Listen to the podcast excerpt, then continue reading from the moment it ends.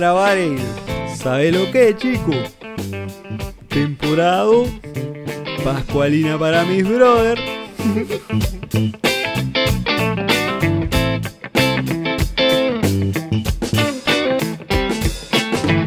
¡Mira qué rica!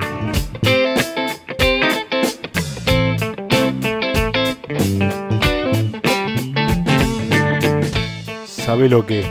Temporada 2. Pascualina para mis oídos.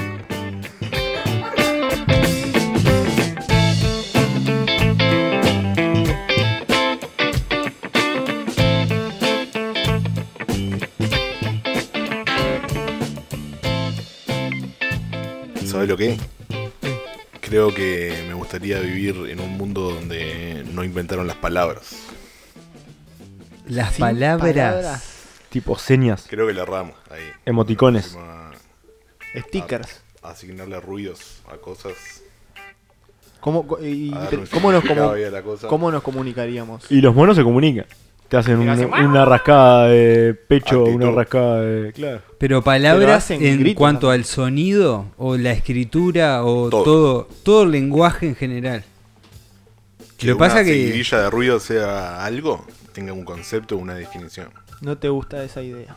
Ni ahí. Pero, y- hay- pero le pasa que se te complica un poco. No puedes describir cosas. se nos cae el podcast. Todo. Claro, ¿Vos querés claro, nos Se nos cae la negro. changa, mono. Pero. y ahí que es tipo baile de ballet. El arte, baile de ballet. Transmitir bailando. Moviendo las probablemente. caderas. Claro. Pero es lo que nos separa como contemporánea seres llegaría. humanos de otras especies, el lenguaje. Y el pulgar. Las dos cosas. no tener pelo en toda la cara.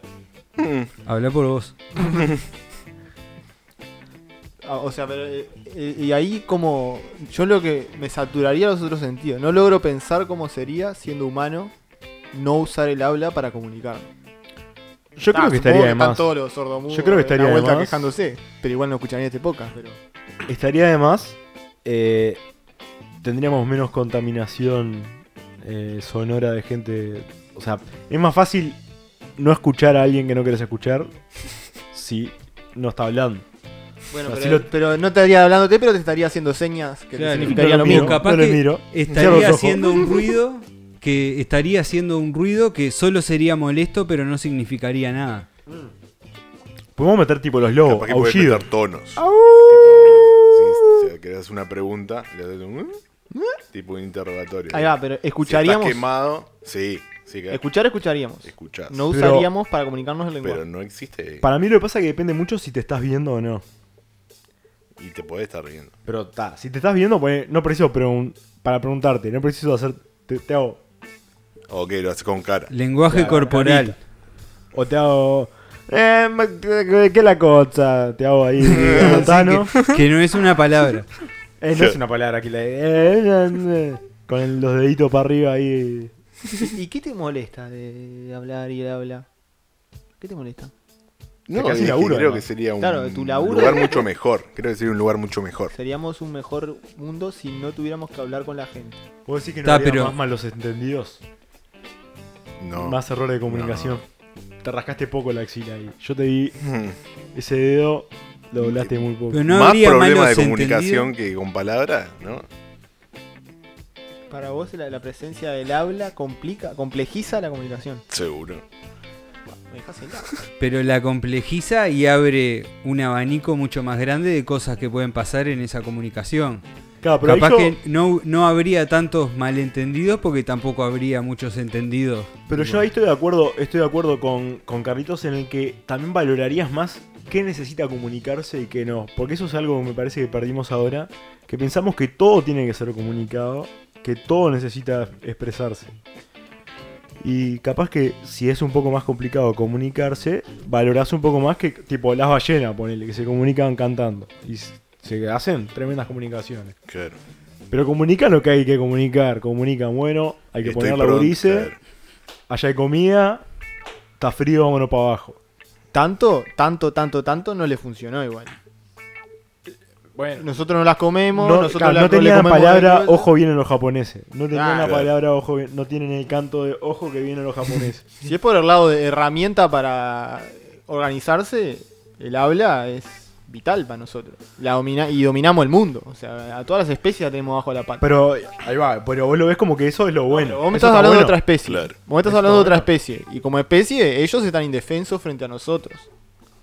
Pero, pero no quiere decir que no estén viviendo mejor que no. O sea, que su vida esté mejor vivida que la nuestra. Lo que pasa es que sin lenguaje tampoco es posible la civilización. Por lo menos no como la conocemos nosotros. Seríamos todos humanos Sí, en sí, su sí. estado natural, corriendo por las praderas eh, en bolas, No, no, no. no. Es que- ¿Por es qué? que- sin nada. ¿Por qué? Seguro que antes de que hablaran ya estaban en grupo. Obvio que sí. Está, pero la- lo que pasa. eh, eh, Continuar en grupo, pero La evolución del lenguaje eh, lo que nos permitió fue organizarnos cada vez en, en escalas más grandes, como un un ser humano. Que eso haya sido negativo para el resto del mundo, no, no lo, o sea, no lo dudo. Para, la ra- para estar nosotros acá tomando una grapa miel y un vino, es favorable. Pero me parece que lo que pasa es que se desarrolló el lenguaje y bueno, está, se desarrolló, pero no hay forma de saber qué hubiera pasado si no se hubiera desarrollado. Creo que Capaz que estaríamos- estaríamos con clave Morse ahí haciendo. En, lugar, en vez de ¿cómo hablar queda un mismo. podcast en clave Morse? Bueno. Yo edición estoy, Vos, especial. estoy afín, estoy afín. Alguien que, que sabe abundante de palabras y de correr desnudo por las praderas es Chuck Perry. Que no sé si se acuerdan que nos visitó la primera temporada y ahora está gediendo de nuevo por acá. ¿Cómo andás, monito? Eh, bien de bien, vos. Pero lo de correr desnudo por las praderas, no, no, ya no. Eran ¿No? otros tiempos. Ah, bueno, lo vez. invitamos para el fin, entonces que íbamos a ir a, a la, a la para que rodar correr en Claro. bola. Pero viste que es algo como que se, se- uno lo asocia que está bueno, pero no puede estar bueno correr, Correr en desnudo bol- por la desnudo pradera, en la Depende de la altura del pasto. Nunca en la pradera está Depende de la época del año. Depende de la época del año. Este, Además te En cae te y el pasto frío. pica. Todos sabemos que el pasto eso, El pica. bicho colorado. yo tengo una experiencia, bueno, con una persona que no voy a mencionar, pero jugamos una carrera desnudos en una plaza de, de Piriápolis. Y bueno, estábamos capaz que bajo algún efecto extrasensitivo y después nos dimos cuenta de que a 50 metros había un carrito de hamburguesa ahí. Eh, Se comió una hamburguesa desnudo. y no, pero ta, fue una experiencia eh, recomendable. Particular, recomendable. Sí, totalmente Recomendable. recomendable. Pero cuando haga un poquito Es más de hacer- calor. Hacer cosas desnudos siempre está bien. O sea, Totalmente. el Siempre problema está es. Siempre está bien. Hay, a veces que no. Mm, Está bueno. Si no pasa no. frío, que no. si no pasa frío, está de más. Bueno, me gusta, que, me gusta que no les moleste y que esté acá al ladito de la estufa y Hmm. que, que esté todo bien. Salí a correr desnudo. ¿Sabes cómo te empieza a cinchar la huevera para La abajo? hueve ahí? y pa- Ah, pa- un lado para el otro. Estás loco. Claro, capaz que si sos mujer se te van para arriba y para abajo las tetas. Es un gran problema Sí. el de, de las mujeres. Pero bueno. eh, no sí, puede estar tan bueno correr desnudo para mí. Correr desnudo, decir que ¿Qué, está mal. qué le ven al- ¿Qué tanta libertad correr desnudo? Es ¿Qué te mejor aporta nadar. desnudo corriendo por la vida? Es que. es mejor nadar desnudo. Ah, Yo creo que todo lo que ahí sea puede ser. un- ahí hay- le cambia un poco más, pero... un, un fluido fluyendo entre la huevera y las piernas suma. eh, ¿Cómo? ¿Cómo? Un fluido Ah. fluyendo. El agua, cuando estás así en bola en el agua y todo. Ah, El bien. fluyimiento ahí está bueno, eso. Está bueno, suma. Suma. Ni a palo resta. Está golazo. Estás todo relajadito ahí. Es bueno saberlo. Probalo. Pero Con baño respecto al- a lo que decía Carlitos Camejo de las palabras y el Ah, lenguaje y todo, que también tiene que ver con la desnudez, porque el, el lenguaje es como algo súper cultural y que a vos te va revistiendo todo lo que conoces de significado. Entonces, yo te digo, de esto de acá es una mesa y en el momento en que eso tiene un nombre, yo ya le asigné con ese nombre miles de propiedades que se le atribuyen a eso. Entonces, eso a lo que yo lo nombré, ya lo definí y tiene que ser eso. Nos vemos. Yo estaba, me, me hiciste acordar. Ahora estoy leyendo un libro de, de, de, de Huxley que se encaja mescalina, que es, que es la Mm. droga del peyote, digamos. ¿no? Claro. Y se ve que se había quedado sin inspiración y dijo: "Ta, Me a encajar un mescalinazo y voy a escribir un libro de esto. ¿A quién no le pasó? El San Pedro. El viejo y querido San Pedro. Claro. Y, y el- el- escribe el libro ese que se llama Las puertas de la percepción y describe todo el viaje el tipo él, ¿no? Y lo que dice que lo primero que como que te como que perdés la memoria en, jo- en general como que estás en el momento 100% en el momento y lo que genera eso supuestamente para él es que en la visión estás continuamente reconociendo todas las cosas. Entonces vos Que no ves entendés nada, básicamente. No, claro, ves una botella y decís, "Fua, ¿Qué es esto? ¡Qué viaje! Mirá la forma que tiene y almacena un líquido adentro. Estás entendiendo todo, ¿entendés? Claro. Y es como que dice que es súper sano porque yo nunca me había puesto a pensar, pero claro, yo iba, yo iba leyendo eso y caminando hacia la facultad. Sí, leo caminando de vez en cuando. Y claro, me puse a mirar el entorno y claro, ya todas las cosas ya las tengo Ya está reconocidas. sumido. Ya Son esas reconocidas. personas que lee caminando. Si el libro está bueno, sí. Me parece que son gente que está totalmente desquiciada. La gente que me cruzo que va leyendo un libro caminando. Puta que no lo puedo creer. A Pensé veces que no me puedo conocías. creer. No lo puedo creer. Hay gente que lee Me ha pasado bañándose. muchas veces. En la ducha hay gente que lee. Para mí cuando me agarra un libro que no puedo soltarlo, no lo puedo soltar. Pero caminando no puedes estar leyendo. Te vas Sí, a dar ya, de sé, goma. ya sé el trayecto. Ah, Y pero pues ya lo tenés todo, lo reconoces, viste, como. Y desnudo todavía, además. Ah, esa Claro, la bici le, le pone el libro ahí pasando páginas. Bueno, verdad, eso el- es- el- con la lengua pasa algo análogo, digamos, de que los conceptos, por las palabras ya los tenemos asumidos y El nos tema, perdemos tam- del análisis de, la- de lo que trae realmente eso. el tema también es que tenemos que buscar una forma de ir de guardar lo, lo que sea alternativo al habla palabra. Porque el tema es que mañana yo preciso saber hacer algo que vos sabés hacer y vos explotás como un sapo. Una transmisión ahí de claro. conocimiento. Está, pero en la escritura. La escritura sigue estando. Te muestra. No, no, no, él no quiere nada. Te muestra. cómo ¿Escritura tampoco? No hay Escritura palabras. Ahí tampoco. va, hacemos un dibujito, seguro. Hacemos un dibujito. AutoCAD, muestra. Capaz que AutoCAD, puede ser hacemos un un dibujito. dibujito. Un dibujito en la tierra con no, un palito. estilo Ah. Ikea. Estilo, estilo Ikea, dame. Un manual Un, un- un desarme. estilo de los muebles brasileros, eso. Que vienen con, con las instrucciones de asamblar, ensamblarlo que están mal siempre. Y la música, instrumental 100%. Con algunos gritos. Capaz que gritar. Yo no te voy a decir que La no grites. onomatopeya no te molesta. Yo no te voy a decir que no grites. ¿Qué tanta bola le das a las letras de las canciones? Del punto 90 al. Claro. De todas las canciones 100%. escuchadas, ¿cuánta le da bola a la letra? ¿Y cuánta es realmente lo que escuchás? Es Ah, un yo- instrumento son más. notas que están pasando ahí que pueden ser todo vocales. Yo lo que pasa es que le, al 100% a la Por eso yo Ah, solo sí, escucho La letra black no me metal. gusta, ¿Vos escuchás? Solo black metal porque la, como cantan gutural, ¿no le entendés? No, Las- palabras que. Son están solo haciendo sonidos. Una nota, están haciendo una melodía. Lograron hacer la Son conexión un- con las ballenas. Un instrumento más con la garganta. Las Hacen- ballenas quedan como locas. Hacen boludo. la de Hay- las ballenas. Hay un par de toques que no pueden hacer cerca del círculo polar Ártico porque dice que se- las ballenas, las cuáles son las que están ahí, La la, marea. franca del norte. Si se organizan La las blanquita ballenas. esa encallaron como cinco. ah, se callan, empiezan a callar en la vuelta de los festivales de metal. De loco, eh. Y además esto se pone medio sanguinario. Lo peor es cuando peludea la ballena. Ah, está loco. El tema, pero vos, Eladio, Eusebio, no me acuerdo cómo se llamaba, tu historia era que vos transcribís. Cada vez que escuchás una canción, lo primero que haces es transcribirla. ¿No? Analizás el, el palabra por palabra lo que te dice. No, la escucho. Y estoy, le estoy prestando atención a lo que el tipo me está diciendo. Estás entendiendo un yo mensaje. entiendo que. Estás interpretando. o sea, yo si no, si, no la, si no la puedo entender, si está en un idioma que no entiendo, en general no la escucho. O sea. No sé lo que me está diciendo. No sé, termino Pero escuchando pero canciones en escuchás. inglés o en español. Escuchás canciones. Ah, no, ahí va, en francés. Asás escuchás, por ejemplo.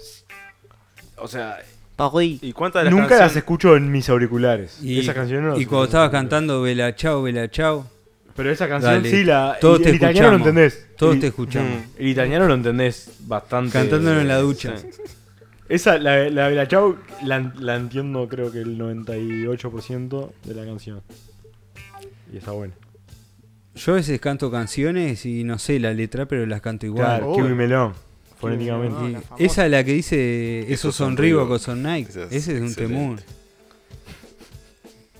Pero yo hoy, hoy, ponele, hoy estaba en un día Arctic Monkeys y me encajé los Arctic Monkeys y me di cuenta que no conocía los temas. Pero iba recolgado, cantándolos en mi mente. Y ahora la ventaja, claro, con el tapaboca ahora, un poco la podés Ah. mover a la boca. Sabes que yo, yo para escuchar podcast en el ómnibus me parece que suma pila, porque yo ahora me puedo ir cagando de la risa totalmente. Hmm. eh, nadie se da cuenta.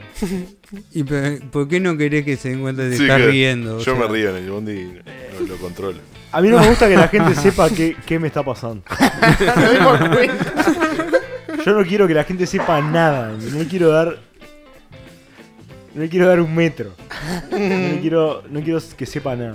Que siempre piense que no, no está pasando nada. Que por ese, que por ese cerebro está todo apagado. No, la verdad que nos convenciste. Sí, lo está logrando. Gracias por, por. La verdad que me emociona lo que me están diciendo, me hace llorar. Pero la verdad que el, el- el tapaboca en el bondi no es. o sea, eh, lo único malo son los lentes. Yo que uso lentes. Pero más allá de eso, Sí. me parece que hasta ganamos un poquito ahí, ¿eh? Sí, eh, yo acá no, no, no lo vi masivo, pero me parece que estaría bueno que se pueda más personalizar el tapaboca. Yo le imprimiría tipo mi cara. La para que la continuación de tu cara. no sepa que está. Claro, la barba y. Claro, todo. Que quede todo a mi cara. Pero, Pero, con tu distintos. boca, ¿en qué, ¿con qué expresión? ahí va, distintos Bostezando. estados de ánimo, depende. La cara Lo que yo bostezando. quiera comunicar. Capaz que un día- todo el tiempo bostezando. Un día yo quiero estar. eh, capaz que me pondría cara de enojado, siempre así no. Así no te no- molesta. no va a Con boca de enojado. Con boca y nariz Claro. de enojado. Te puedes meter un piercing también. Oh, ahí está bueno, me puedo hacer tatuaje de cara y nadie se da cuenta. O un bigote. Ah, voy experimentando con distintos bigotes. Esa es lindísima. Te haces el propio bigote. ¿Sabes que una vez un amigo, un amigo fue a Francia eh, de viaje y cuando volvió me trajo de regalo una plancha de distintos bigotes postizos? Qué buen regalo. Mm, Todo Qué bigotes buen regalo. Pero tipo falso pero verdadero. De pelo. Eh, debe- ponerle que en una fiesta iba, no era para James Bond, pero era bastante. Estaban bastante bien. ¿Lo seguís teniendo? No, en algún lado seguro tienen que estar, pero no tengo ni idea de dónde. Eh, Llegué a usar uno eh, una vez como el chiste, eh, pero me pareció un gran regalo. Me trajo todo un montón de bigotes distintos. Estaría bueno que lo traigas algún día. Y nos ponemos unos bigotines. Estaría bueno. Sería revolucionario hacer un podcast de bigotes. Claro. Otra La sensación. verdad, Otra sensación. Bigote para arriba. te dejo. Un buen bigotito para arriba. Tenía bigote finito ahí, es el francés, redondito. Sí, sí, había todo bigote distinto. Mostachón. Claro, había mostachón, había el, el- el de manubrio ese. el Había que esto finito, pa' finito al labio abajo. chiquito. Mostachón, feo. moñitas. Tenía, Y abusó. sí, tenía- La verdad que era, era un buen un buen surtido de bigote. Es un buen regalo porque después está el boludo que te trae un, un llave. Prefiero no, bigote. Traeme Prefiero bigote. O sea, Bigote. si me preguntás, ¿voy de viaje querés que te traiga? Bigotes. Bigotes. Tráeme bigotes, por favor. Ahora es un, un- algo que le voy a pedir siempre a Ale que Claro. Che, ¿te das pa...? ¿Cuál es el bigote ¿No local? me traes unos bigotes? ¿Qué? Y si no te afeitas uno, encontrás un buen bigote en Perú, decís, peruano, te compro ese bigote. Y Pero- lo y te lo traen en un sobre. Te lo traes desarmado y te lo pegas de vuelta. Que te muestre la foto con instrucciones. Lo depilás. Lo con instrucciones de cómo hay que, dónde hay que poner cada pelo. Lo depilás de lleno. Le, le encajás un cerazo, un cerati Claro. y te lo llevas ya pegadito todo. Le pegás una hojita atrás. Ay, ¿Sabés cómo queda? ¿Sabés cómo queda ese cholo? Estaría bueno, aparte que, que venga con un pedacito de cuida a la portuguesa, ¿viste? que ya venga con, Claro, con moquito. gustito. con lo que, claro, Ay, que te venga para chupetear.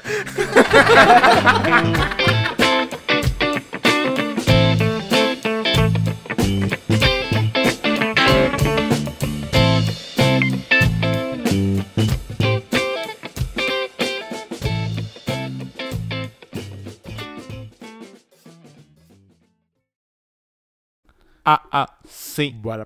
Hola. Hola, sí. ¿Sabe lo que?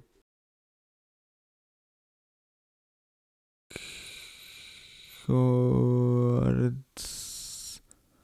Cortsi. Corti. Cuen.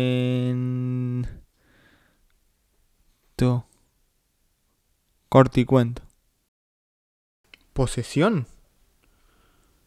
Llegué a una conclusión. Me enamoré de un disco. De un disco, un LP, álbum, qué sé yo. Decile como quieras. Esto empezó el verano pasado, seguro. Estaba ahí manso, escuchando música por una de esas plataformas que monopolizaron el acceso a, y me lo crucé. Venía un tema de Gary Clark Jr. que me había dejado medio cachondo. Capaz que eso tuvo que ver. Pero cuando lo escuché fue como amor a primera vista. Además, ¿viste cuando sabes que el otro también gusta tuyo? Con un humano es como que lo ves en la mirada y el lenguaje corporal. Acá solo lo intuí. De ahí en adelante entramos en una etapa de coqueteo intenso. Ponía un tema de la Borinquen y a los 15 minutos sonaba un tema de él. Buscaba un tema de los Strokes y otra vez él. Por momentos me sentía acosado. Pero se ve que me sacó el algoritmo al toque. Ta, ta, tampoco voy a negarlo. Cuando un MP3 me gusta, medio que me bajo el firewall de, la- de nada y le muestro el algoritmo sin mucha vuelta. Me pongo pillo. El verano avanzó y de a poco nos fuimos conociendo. De a poquito, un tema aislado a la vez, iba haciéndome una imagen mental de él. Teníamos cruces de miradas express, haciéndome desayuno, bañándome, pedaleando para el laburo. Y cada una de esas, una sonrisa y sonrojo a la vez, nos íbamos enganchando. Corría el mes de marzo, cuando la situación se hizo sostenible, sostenible y la, platafo- la plataforma tomó cartas en el asunto. El día 13 amanecí con una notificación. Tenemos una sugerencia para ti. Era él. Se había animado. Tiré el celular como asustado y me fui al baño. Tenía como un nudo en el pecho y no podía contener la sonrisa de oreja a oreja que dominaba mi rostro. Estuve como 10 minutos pensando cómo responder a su invitación. Quería que fuera especial, que, que sepa que era importante para mí. No quería que piense que lo tomaba por uno más que termine la lista de reproducción verano 2020. Así que me lavé la cara, tomé coraje y le respondí. Agregar a favoritos. Después de eso me dediqué el día entero a planear nuestra primera cita. La verdad que se me hizo re largo.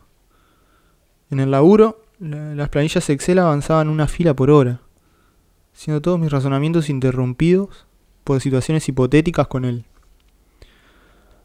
Lo vi en mi cumpleaños, sacando a bailar a la tía. Nos vi de vacaciones en Santa Teresa, compartiendo un fogón mano a mano. Se me hizo eterno, la verdad. Pero llegué al final del día con un plan. Pollo a la plancha con puré, un tinto de 200 pesos, él y yo. ¿Alguna vez hicieron el amor con un disco? Yo creo que esa noche sí. Tema a tema me contó su historia. Me dejé llevar por la escala grande, lo que no se había visto en los singles. Las cuerdas de un tema me hacían menear lenta y melosamente la cabeza para que el bajo del siguiente me hiciera saltar de la silla y quebrar las caderas. Fue así como hicimos el amor. Hoy estamos lo más bien, nos hacemos súper bien. Cuando quiero verme, se me sugiere y cuando quiero compartir algo con él lo busco. Últimamente estuve evaluando contactar a sus autores, pero la verdad no quiero arruinarlo. Mi romance es con él, no con ellos. Mirá si son uno de esos pelotudes que juran intelectuales y lo arruinan todo diciéndome qué tengo que interpretar del disco que ellos crearon. ¿Quiénes son ellos para decirme a mí qué es él? ¿Qué les hace sentirse más dueños de lo que genera o debería generar en mí? Al final, ¿los creadores son dueños o son padres?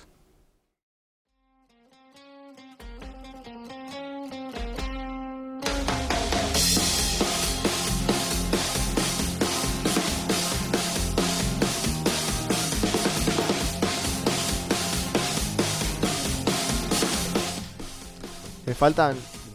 Claro, mira, tengo acá un murguista que arregla murga. Mete la bumba, bumba. Me falta, lo que pasa que en el coro, yo lo que pasa que en el coro soy sobre primo.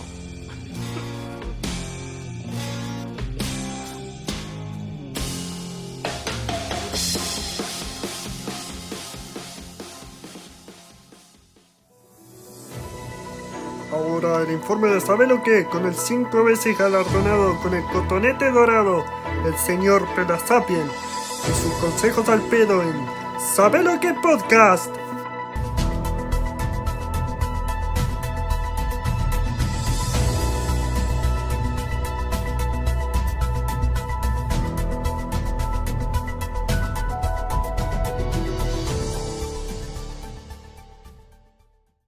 Vos, Urice, estuve pensando un poco y bueno, creo que es el momento de pegar el salto y creo que estamos más que preparados.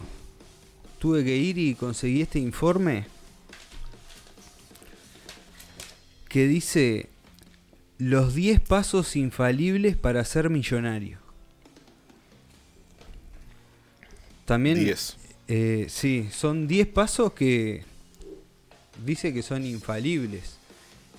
Eh, estuvo bueno porque esto fue una gente que se contactó directamente conmigo por mail y ta, ofrecieron este informe ahí por una módica tasa. Y ta, de- parecían ser confiables, así que... ¿Y hace cuánto los venís siguiendo? Eh, ¿Lo qué? ¿Hace cuánto lo venís siguiendo? A los pasos vos.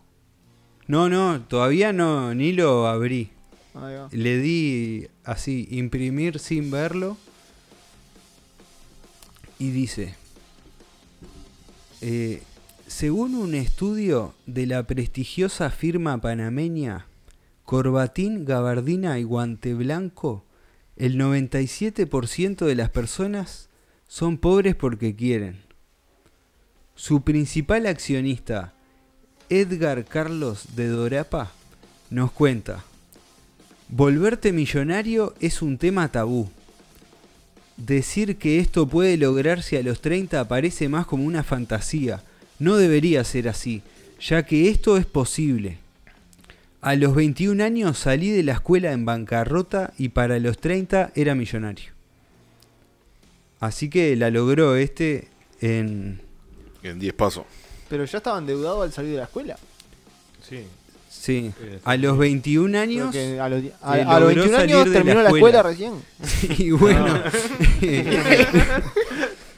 Usó- usó el ¿Vamos a escuchar los consejos de un tipo que terminó la escuela los 21? No, es un tipo que, que usa el Tampoco- traductor de Google para venderle los informes al pelado que vienen en ruso. Dejás helado, pelado. Tampoco lo prejuzgues de esa No, forma. no, no lo, no, o sea, no- no lo prejuzgo. lo- Evidentemente, tiene sentido porque terminó la escuela a los 21, que así el. Dice, te comparto los 10 pasos que te harán rico. Número 1. Sigue el dinero. En el ambiente económico de hoy en día no puedes obtener el estatus de millonario. El primer paso es enfocarse en aumentar tus ingresos y repetir eso. Empieza a seguir el dinero y eso te formará a controlar tus ingresos y ver oportunidades.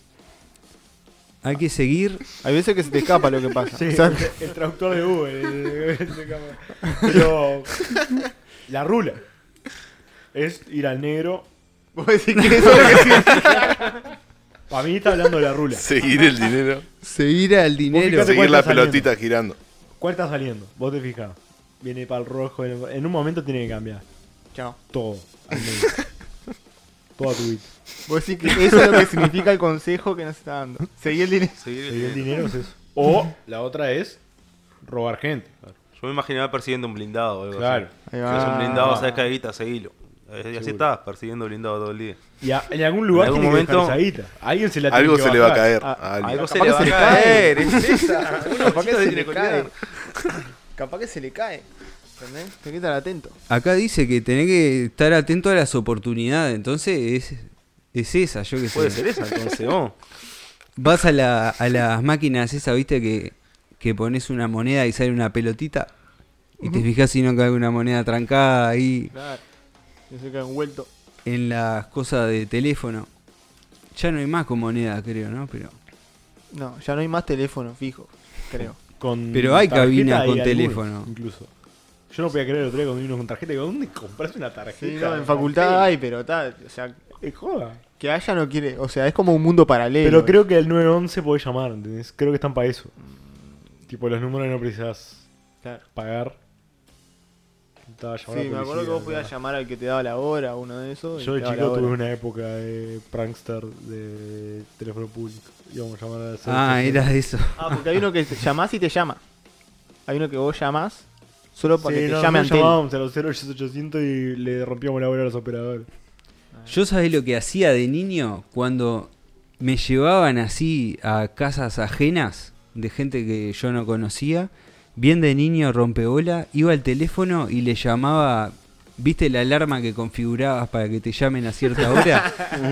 y le programaba la alarma para las 4 de la mañana, tipo, cosas así. ¿Y nunca te enteraste de ninguna consecuencia? y no, obviamente. Claro, después se quedaba escondido en abajo del sillón tres días para ver, para ver el, el objeto de su. Ah. Bueno, eh, consejo número 2, no presumas, preséntate a trabajar. Dice, no compré mi primer reloj de lujo o automóvil hasta que mis negocios e inversiones estaban produciendo múltiples flujos seguros de ingresos. Todavía manejaba un Toyota Camry cuando me convertí en millonario. Pero Y- ta, tampoco estaba tirado. vos. Ah. A ver, No, ¿De qué año? dice- ¿De qué año? Claro, no es que dice. tenía un Chevelle 83. Claro, no dice, porque capaz que era un, un Camry del 74. Y dice, ser reconocido por tu ética laboral, no por las cosas que compres. Este. No sé a qué se refiere mucho Creo con la que, ética creo que eso. hasta, hasta donde venís ahora estás describiendo todo lo que no quiero hacer. Pero si yo me quiero comprar el Sunderland, ponele. Mañana. El Le digo Sunderland. Sartori, ¿Qué, quédate, qué te querés comprar? Un cuadro de fútbol, el Sunderland. Bajate el Fútbol Manager No, no, no. y jugalo ahí. Sa- Sartori se compró el Sunderland, salió senador. Y bueno, pero tenés que ir a levantarte la rusa que es hija del millonario. Pero a veces que hay que comprarse un cuadro de fútbol para decir, hola, soy millonario. Si no, nadie te... Ah, vos decís que haces ese acto para entrar en la escena. La gente que de se las compra cuadro de fútbol Es para pelar la chota. es para decir, hola, soy dueño de un cuadro de fútbol. No es un negocio en general súper rentable. Y es más para... Claro, pero eso no te lleva a hacer plata. Ahí ya la tenés. A la plata. Claro, ese es otro Pero informe. a ver, cuando el maquinario Mm. me dice, ojo, no te compres auto de lujo. Y sí, ya sé que no me puedo comprar auto de lujo también. el consejo me está diciendo, el consejo me dice, no te compres reloj de lujo y auto de lujo. Ah, es joda, si todavía no llegué al mi... Claro, no me dijo cómo hago la plata. hasta ahora lo único que nos dijo fue: eh, hace plata y no la gastes. No, seguí la Va plata. a seguir diciendo lo mismo. Seguí la plata y no la quemes. Pero no me dijo cómo, cómo paso de. El paso de- difícil, Hay un, hay un paso en el medio que todavía no llegamos. Capaz que. viene claro, después. eso viene más adelante, Ah, está, está. supongo. Me quedo tranquilo. Eh, dice, ahorra para invertir, no ahorres por ahorrar. La única razón para guardar dinero es para después invertirlo. Ponlo, ponlo Mm. en una cuenta segura e intocable y nunca la uses ni siquiera para emergencia. Amorralala, guardala. emergencia. Claro. Trasplante de riñón. No, Yo negro. No, conozco, no. yo conozco un tipo que hace 5 años vive en la calle, ahí en la vuelta de casa, tiene una cuenta de 2 millones y medio de dólares en el, ban- en el banco. Toda guardadita. Pero Está especulando. está especulando. Esperando para Para invertir. invertir. Ya está por llegar el momento igual. Falta Este dice, mira, hoy en día, al menos dos veces al año estoy en bancarrota, porque siempre invierto mis excedentes en las empresas a las que no puedo entrar. No entiendo qué dice. No lo dejan entrar a las empresas a las que invierten, no entendí. Déjate el agua ahí pelado. Y no, porque siempre el rico, si hay algo que tiene el rico es sorete. Entonces no te quiere dejar entrar. O sea, Si no sos tan vos, rico como él. Claro, te dice, vos vengo a comprar un poquito de esta empresa, pelate acá. Entonces este va y ga- gasta el excedente de alguna forma de esa. Pero No dos veces al bien. año queda en bancarrota, dijo. Claro. Sí, porque se quema toda la guita, pero yo no entendí muy bien si es que no lo dejan entrar a la Coca-Cola y se compra un millón de Coca-Colas o cómo es bien que hace la jugada ahí. Acá dice, evita las deudas que no te pagan. Yo pedí prestado dinero para que un automóvil solo yo pedí prestado dinero para un automóvil solo porque sabía que podía aumentar mis ingresos. La gente rica usa las deudas para aprovechar las inversiones y hacer crecer su flujo de efectivo. La gente pobre usa las deudas para comprar cosas que hacen más ricos a los ricos. Ahí Claro, fueron o sea- como muchas cosas en un... Te dice que pidas plata para invertir, no, no para no pidas plata Para comprarte un auto de lujo. Me está repitiendo el consejo como siempre, pero o sea, no pidas plata por un auto de lujo, pedila para ponerte una empresa. Y acá se pone picante.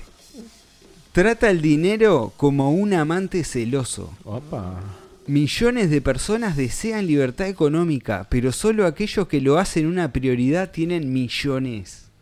Para ser rico y seguir así, tienes que hacerlo tu prioridad. Si lo ignoras, este te ignorará o peor, te dejará por alguien que sí lo tome como prioridad. Creo que este ¿Cómo? es el consejo un poco más certero que nos da de que la única chance que tenés de ser rico es que te importe ser rico. Y querer Eh, más. O sea, si no querés, eh, si no entras en esa manija, Nunca parar de querer más. Es Claro. que eh, esa, es la, esa es la manija. esa es la manija. Esa es la manija. Del emprendedorismo ese, es eso, es querer tener más plata. Y, No importa cuánta o sea, tengas. Prioridad uno y, o sea, y a 10.000 escalones más abajo el resto de tu vida, ¿no? O sea, Más plata. lo que sea, familia. ¿Cuánto me da? ¿Cuánto hay? Guita. ¿Cuánto? Se cruza ¿Cuánto? un mango y te tira arriba. ¿Cuánto hay? ¿Cuánto? 15. Voy.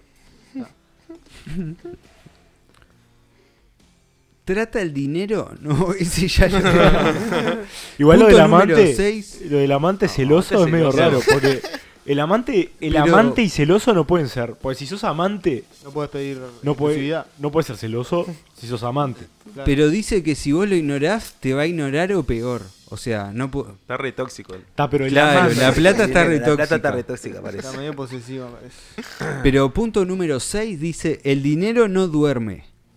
El dinero no conoce los relojes, horarios con otro. Por eso o no vacaciones y tú tampoco deberías. El dinero ama a la gente que tiene ética laboral. Era- era Pero no es un amante celoso. ama a la gente con ética laboral. eran como dos oraciones diferentes, pero Pero que, que- laboral, además te, te, te, te manijea con que te rompas el lomo al final. 24, sí. Claro, sí, ni a palo. Si el dinero no duerme, vos no puedes dormir. Claro. Claro, acá dice que el dinero cuando es tiempo y el tiempo es oro. dice que cuando tenía Ah, pues. 26 años y trabajaba, ese, eh, el comercio cerraba a las 7 y él se quedaba hasta las 11 vendiendo algo más. ¿Qué Así que y capaz que. Callao. Yo cuando era chico, cuando, cuando tenía 15 laburaba en un almacén allá en Atlantida que era un gallego. Y el gallego siempre que me quería hacer laburar extra, me decía, yo laburaba, Mm. dormía acá entre los cajones hasta las 11 de la noche". Yo decía, todo bien, gallego, suerte en pila, pero Pagame la extra. no vemos, yo voy para casa. Siempre me tiraba esa gallego, no, la ética laboral, y pero para, blanco. Arrancá acá. Arrancá, anda a volar. A laburar al laburadero. y dice, ser pobre no tiene sentido. Yo he sido pobre y apesta. Tenía lo suficiente y eso también apesta. Elimina todas las ideas de ser pobre, está de alguna manera bien, ¿eh? Claro que no, no piense que está bien. Eliminar. Elimina todas las ideas de que ser pobre está de alguna manera bien. Ah, claro. Bill Gates dijo, si naces pobre no es tu error, pero si mueres pobre es tu culpa. Es todo. Si vos lo querés Qué- y qué salís a... versión simple de la, de la realidad que tiene. Lo que pasa que. ¿Qué es pobre para él? Ese es el punto también. Estoy seguro que todos nosotros pobre no somos para pobres él, para ese claro. tipo. Ah, Porque ¿dónde pones la vara? Sos Porque rico esos locos no. son manija de que. ¿Cuánto dijo? Dijo, no, no me compré mi primer auto lujoso, dijo en un principio, hasta que tuve los negocios. Millón. O sea, una cosa es ser millonario, otra cosa es ser indigente. Y ta, capaz que ponerle creo que está para, para no ser indigente, con ponerle un poco de ganas, puede llegar a lograrlo. Pero no ser pobre, mm, o sea, hay veces que no tenés muchas chances. estás en la B. Sí. Y menos en Estados Unidos, que tienen menos. Este macaco, para todos los consejos que da parece ser Estados Unidos. Y si querés ir a una universidad, te tenés que endeudar hasta la, la manija. Acá, por lo menos, hay universidad pública que es gratis hasta cierto punto, Hasta porque después. no es, ah, es gratis, puedo ir a la universidad. Tenés que poder comer mientras vas a la universidad, tenés que poder pagarte transporte, estudios, un montón de cosas. Pero esta maquinaria me parece que apunta a que somos pobres el 99. Claro. Y sí, capaz dijo- que Ya dijo el 97, ¿no? Hay como dos... eh, que es pobre. Están los millonarios y están los pobres. Claro. Es como que son esas... Claro, su hogar es 97% esa. salió del, del Hay dos e- equipos. Pero está, esta está buena. Dice, encuentra a un mentor millonario. Mamá viejo con guita. La ¿Qué may- significa, para traducir, mamá será un viejo con guita? Eh, cole Cuba, eh, cole Cuba, va por ahí, va por ahí. Dice que he estudiado a los millonarios para duplicar lo que ellos hicieron. Encuentra a tu mentor personal y estúdialo. La mayoría de la gente rica es muy generosa con sus conocimientos y recursos. Porque no los quiere nadie. Y si vos le das un poco de cariño, te acercás a ese viejo que no le da bola a la hija, a la mujer, porque lo lleva No. 40 años. Y además si le decís que es un gran emprendedor. Ah, y le se la mamás un poco. claro, quedan, queda como quedan dando vuelta a carnero. Ah, le decís te quiero mucho, papá. papá. No, pero también la mayoría de estos de estos millos te tiran. Yo lo único, yo lo hice solo todo esto. Lo único que tuve fue un préstamo de 500 5 millones de dólares de mi viejo.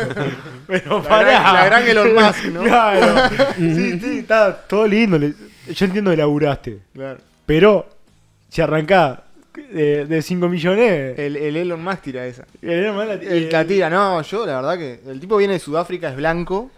Pero la tira, madre, no, yo la madre es tremenda, que- tremenda que- millonaria. Claro, mis padres solamente me pagaron la universidad en Estados Unidos y me dieron 100 mil dólares para el Claro. negocio. Dale, la concha de tu madre. ¿Y qué dejas para el 98% de la población, negro? Bueno, viste que el Trump siempre dice que él se hizo todo y que solo tuvo una- un préstamo de 10 millones de su padre. Digo, está bueno. Sí. O sea, pero esa gente no entiende que eso es arrancar Desde allá distinto, arriba. ¿entendés? Que no es arrancar de. O sea, está, tenés trucos, yo sé. Sí, jugaste con trampa. Clapausius. Pero acá pasa pila. Acá pasa pila en nuestro ambiente. porque yo conozco pila de gente de que, claro, sí, el padre le pone un comercio. Después sí, los locos son laburantes. Yo entiendo que laburen, no digo que no. Pero no son unos super emprendedores porque el viejo le puso un comercio. Yo qué sé. Sí. Vamos arriba. Bueno, esa es tu opinión. Punto número 9. Haz que tu dinero levante las cosas pesadas. Invertir es el santo grial para convertirte en un millonario y deberías hacer más dinero de tus inversiones que de tu trabajo. Si no tienes dinero extra, no harás inversiones. Así que hay que invertir, generar dinero extra y poner plata y hacer moverla, no trabajar. Claro, tenés que hacer gente, o sea, ah, que hacer que gente labure por vos. La base del capitalismo, negro. Y bueno. Dice, La explotación del hombre por el hombre. Si conseguís gente que labura por vos, produce por vos, está pelado. Está pelado. mira, este empezó de abajo de verdad. Dice, la segunda empresa que inicié requería, requería una inversión de 50 mil dólares. Esa empresa me ha dado de regreso esa misma cantidad cada mes por los últimos 10 años. Mi tercera inversión fue en bienes raíces, donde comencé con 350 mil, una gran parte de lo que tenía en ese momento, y todavía soy dueño de esa propiedad y sigue dándome ingresos. Ahí se, se golpea el pecho un cacho. Sí, sí. Es que es- este es un momento de disfrute. O sea, escribir este informe fue el primer momento en el que él disfrutó su victoria. ¿entendés? Es un property brother. Property Brother. Es uno de los del programa de- que compran casa. Y el último dice, apunta a tener 10 millones, no un millón. 10 es el objetivo. El mayor error ganamos. financiero es no pensar en grande. No hay escasez de dinero en este planeta, solo una escasez de gente que no piensa en grande. Me imagino. Eso, eso me hace acordar al, al de puto no falta, lo que falta son financitos, el chiste de, que siempre por alguna cantidad de guita te deja romper el culo. Y bueno, siguiendo estos consejos, Es que eh, estás haciendo el yo podcast creo que en breve estamos siendo millonarios. Yo creo que salgo de acá soy Pensando en 10 millonario. millones. Se me cae un huevo igual, ¿eh? Es mucho. Sí, mucho. Ya de, de pique dijo que dos veces al año estaba en bancarrota. Y no Dos. dormir. Dos veces al año en bancarrota. Y encima Pero laburaba hasta las 11. yo no puedo creer que Dijo una que persona que cerraba- me diga que Dijo que cerraba a cobra, las 11. Cer- Laburaba hasta las 7 y cerraba a las 11 que después. cobra 50 mil dólares por mes hace 10 años pueda estar en bancarrota dos veces al año. O sea, con 50 mil dólares por mes, Buen análisis. ahí. ¿cómo podés estar? Pero para él lo está. Claro, o y sea, en su cabeza. ¿cuáles está son sus bancarrota. gastos? Vos pensás que tiene gastos mínimos superiores a 50 mil dólares por mes. Obvio. Pero la bancarrota es un truco para no tener que pagar por algo. Claro, debe Luego ser, se debe ser en realidad bancarrota. Ahí va, técnicamente. Es tipo, ese- ah, eh, estoy en bancarrota, mal yo, eh, bueno, no les voy a pagar esto, jaja. Saludos. Porque igual viste que es medio una máxima de que gastás siempre a medida de que tenés. O sea, ¿qué- ¿en qué gasta ese loco? Que gasta. Tiene un presupuesto de, yo que sé, 100 mil dólares por mes. Claro. Sí. ¿En O qué- sea, en sigue qué lo gastando en pajería. Claro, pero llega un punto que te- tenés que empezar a pensar cosas en qué gastarlas. por ejemplo, no estaría, no sé, si se hace un podcast con un amigo, no estaría tomando rosés tinto suave. Claro, sería un Cabernet de un- 1964 del año del meteorito Y en vez de que tenerlo- pasó por el costado. Y en vez de tener los micrófonos de 50 dólares each, tiene los de 500 Pero No dólares. estaría haciendo el podcast porque está laburando hasta las 11 y todo eso. Cole, ¿Te cuá. das cuenta Yo tenía un amigo de chico que, Mucho, mucho sacrificio. que fue el primer, la persona que yo sabía que era millonario realmente, que era el padre de un amigo ahí de, de Atlántida. ¿Millonario o como millonario? Era tu mentor. O sea, Lo tenía. más cercano que tuviste un mentor millonario y no, no lo aprovechaste. O sea, tenía millones de dólares. ¿Millones de dólares? Más de un millón de dólares. O sea, que. que- Pará, pero ¿y no lo querés que era contactar? ¿No querés invertir en era la del público y- podcast? Y, era público y, y era de público conocimiento que esa persona tenía. El tema es que los guachos lo veían el domingo, ponerle con suerte, Claro. de tarde. Y. O sea, el loco vivía ahí adentro. Sí, obvio. vivía remándole a. Está, yo entiendo que si querés, es como decía el amigo, el dinero no duerme y si dormís se te va con otra y todo eso, pero...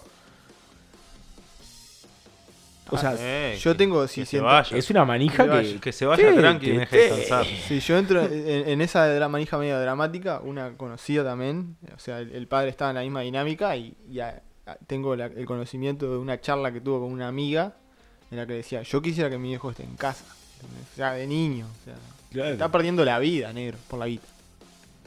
Estás perdiendo la vida por hacer un Claro, a más, ropa de yo lo huevo. puedo entender cuando, yo lo puedo entender cuando Ya laburaste ocho horas es- para las casas. es eh, laburo 12 horas 15 horas porque no llegamos Claro, es lo que Mm. necesitas Ah, laburar para, cubrir tus gastos. Está. eso. Lo entiendo, No lo creo elección esa persona laburar tendría que trabajar menos. ¿Qué vamos a hacer? Este loco tiene que poner mi viejo laburaba 8 horas en un camión y después le repartía cartas todo el resto de su día útil. O sea, tenía en el, en el mediodía de- del otro laburo repartía cartas. o sea. Claro. Pero, o sea, lo hacía porque si Porque no, tenía que. no llegaba. Y no es justo que lo tenga que hacer tampoco. Está, pero a ver. Una cosa es. Una Ah, cosa es tener que hacerlo por Y necesidad es y otra es por, claro, por avaricia de, o de por... plata. Morty, Yo qué sé. pa. Lo que pasa es que si te ponen un, una barrita que va cargando que cuanto más trabajás más plata generás y cuándo parás.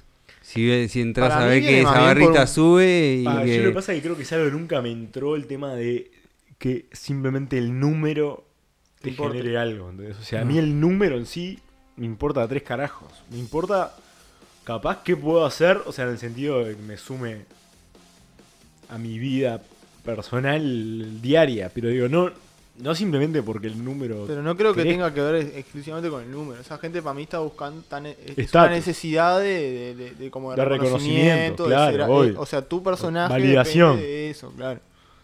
Obvio, Validación por algún lado. obvio, lo mismo que yo. en- en- en- en- o sea, está en otros planos también. Hay gente que necesita hacer bien tal cosa y está. Tiene que hacerlo bien, independientemente de eso. Pero también pasa con los deportistas a veces. Yo qué sé, tienen, tienen unas manijas que necesitan ser el mejor del mundo. Guau. Chao, mejor del mundo. No quieren que nadie. No, el tema es que ahí no le hace mal a, mal a nadie. Ya cuando es por guita, el A ver, tema mirá que a veces, haces a mirá que a veces te, costo hace- de- te haces un mal a vos. Claro, te haces un mal, te haces un mal a vos fuerte. obvio. Es que yo no creo que, o sea, un tipo en esa rosca que escribe ese, ese informe, yo no creo que ese tipo esté Sea pasando feliz, bien por esta vida como nosotros estamos pasando acá juntando. Oye, a ver, yo no lo envidio. Día no, entre lo, no lo envidio ni en pedo. No, no, te felicito. Pero lo que querías y, que- y está, además, está bien. O, o sea, tenés que estar siempre. Siempre hay un problema. Tenés más. Dijo que su tercera empresa le genera no sé cuánta. O sea, si tenés más de Ya una fundió empresa, ya es un laburo que te querés matar. Boludo. O sea, siempre hay mil problemas, mil. Las dos veces que se declaró en bancarrota eran las dos empresas anteriores. Claro, ah, claro. Su tercera empresa. Qué tigre. Bueno, es que viste que poner el Trump dice que estuvo fundido. Fundido feo varias veces. Que la mayoría de los millonarios en algún momento estuvieron fundidos. como bueno. Y lo rescatamos nosotros. Es que somos giles. Vamos a quemar todo. Con ¿Qué nuestra guita. Tenemos un envase vacío acá. Vamos a partirlo y vamos a salir a- romper algo. Vamos a, a- Vamos a tirarlo de queroseno y tirarlo un poco contra de algo. de desequilibrio, negro. Un fueguito. Un fueguito. Por favor. Vamos. Un fueguito.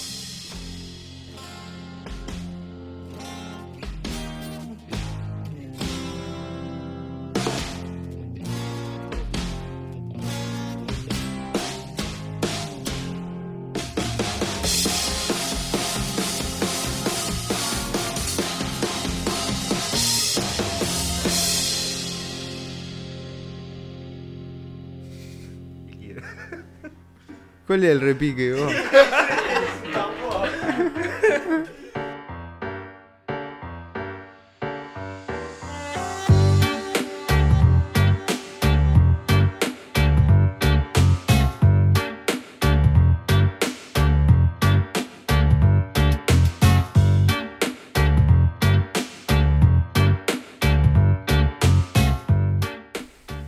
Hola, Ulises. ¿Cómo andan? ¿Todo bien? Bien. Hoy les quiero contar un poquito de un amigo, el Pelusa Magallanes. ¿El Pelusa Magallanes? Eh, pero en realidad era un antepasado que vivió hace más o menos 500 años. Tenía la misma melena. Buena ¿Era melena. de melena? Buena melena, el Pelusa. Eh, 500 años antes de él. Ya Claro. era el Pelusa Magallanes ahí. Claro. Tenía los genes. Eh, el tema es que en este momento España y Portugal eran los que estaban power. En el tema de moverse, explorar, andar con barcos. Ya se había descubierto América hace unos pocos años, 1492. Se descubrió América. Pero había pasado algo en 1453. Había pasado algo que parece un lugar lejano a España y Portugal en este momento, que fue los turcos tomaron Estambul. O sea, lo- el- el- antes era de los otomanos, de los otomanos. Antes era de los bizantinos y lo tomaron los turco-otomanos. Los otomanos. Claro. Los otomaron. Exacto. El- eso lo que hizo fue que trancó el pasaje de las especias desde. Que también fue por. Hacia Europa. Exacto. Conexión hacia Europa. se Exacto. Claro, porque trancó ahí. Turquía está en una posición súper estratégica. súper en- estratégica, que es lo que pasa de un lado al otro. Y tomaron eso y se pusieron de brazo gordo, además. Cobraban peaje. Cobraban fuerte, no querían pasar, que pasara nada, estaban. ¿Qué querés? Para pasar una especia te cobran una Claro. seca. Claro, entonces ahí se descubrió América. O sea, por eso Colón es que fue a ver si, si conseguía el otro pasaje, otro camino. ¿Sabían la vuelta de África ya para esa altura? ¿Sabían que No. le podían dar la vuelta a África? No, No sabían. no, no estaba claro. Eso, los portugueses fue lo que lograron. Porque igual es una vuelta difícil para Los hacer barco. portugueses fueron haciendo lo que pasa a la vía estilo Fenicia. Fueron haciendo puertico Puerto a puerto. Fueron pusiendo puertito, puertito, puertito, puertito, puertito. Y avanzaron por la costa. Hasta que llegaron por la costa, pusieron el cabo de Buena Esperanza. Y eh, ¿cómo es el cabo de abajo del todo? El, el- el cabo. Ah, el de Lobos es el de acá, el de América. Claro. Pero el, eh, eh, en África tienen otro, el cabo. El de Buena Esperanza. El de Buena Esperanza es el de. Claro, es ahí en Sudáfrica, que es donde da la vuelta. Claro, Que está picante Al ese final. cabo. Ahí esa unión. Y Hola, además- tiburón, todo hay ahí. No, y además eh, hay momentos que está el mar, o sea, hay momentos del año en el que no, no, no llegás porque hay un viento bárbaro que te da vuelta en una media. Y bueno, el tema es que había que buscar otra vuelta para llegar a, las a la especiería. ¿tá? Colón llegó a América, descubrió América, todo, bárbaro. En ese momento también no estaba 100% claro qué tanto América era positivo. Se seguía buscando la vuelta para la especiería. Para llegar a. Lo que querían llegar estos eran las Islas Malucas. Hoy parte de Indonesia, lo que es hoy Bien. Indonesia. Islas Malucas. Era lo que conocían de ahí. Especialistas del condimento eran ahí. Habían Del llegado hasta ahí por clavo el de otro lado. olor. El clavo de olor. Bien. Andaban por acá. Para arroz con leche. La canela. Claro, Eh, estaban Todo ahí. para arroz con leche. Pimienta. Clavo de olor, canela y pimienta. ¿Vos le metés pimienta? en la Me concha? encanta. Queda riquísimo. ¿Pimienta de dulce de leche? Ay, Ah, ay. ¿Cómo va? No seas peleado. Bueno. Quedás carraspeando. Te mandás un saque de. Y cardamono. y cardamono.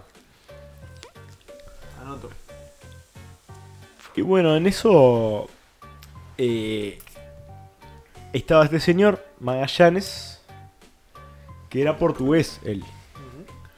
Y le dijo, o sea, los portugueses ya tenían la vuelta por abajo, hasta la India, hasta la... O sea, llegaban hasta ahí. Eran especialistas de darle la vuelta. Y ya había sido el Tratado de Tordesillas, que lo que dividía era América, o sea, dividía ahí en Brasil, ahí en la ¿Dónde puntita, Brasil, hasta o sea? donde era Portugal y hasta donde era España. Básicamente hasta donde El tema es que toda la parte que le correspondía a España en sí, no se sabía ni que había. Claro, era allá abajo, andá a buscar Básicamente hay. dijeron, ustedes llegan hasta acá, nosotros vemos el resto. Pero ahí ponele, en la parte de América del Norte, hacía ya tiempo que estaba colonizado y No. habitado. No, no, no, no. En América del Norte tampoco. no, no había nada. Indios. O sea, no. No había. Eh, en los mapas, ponele.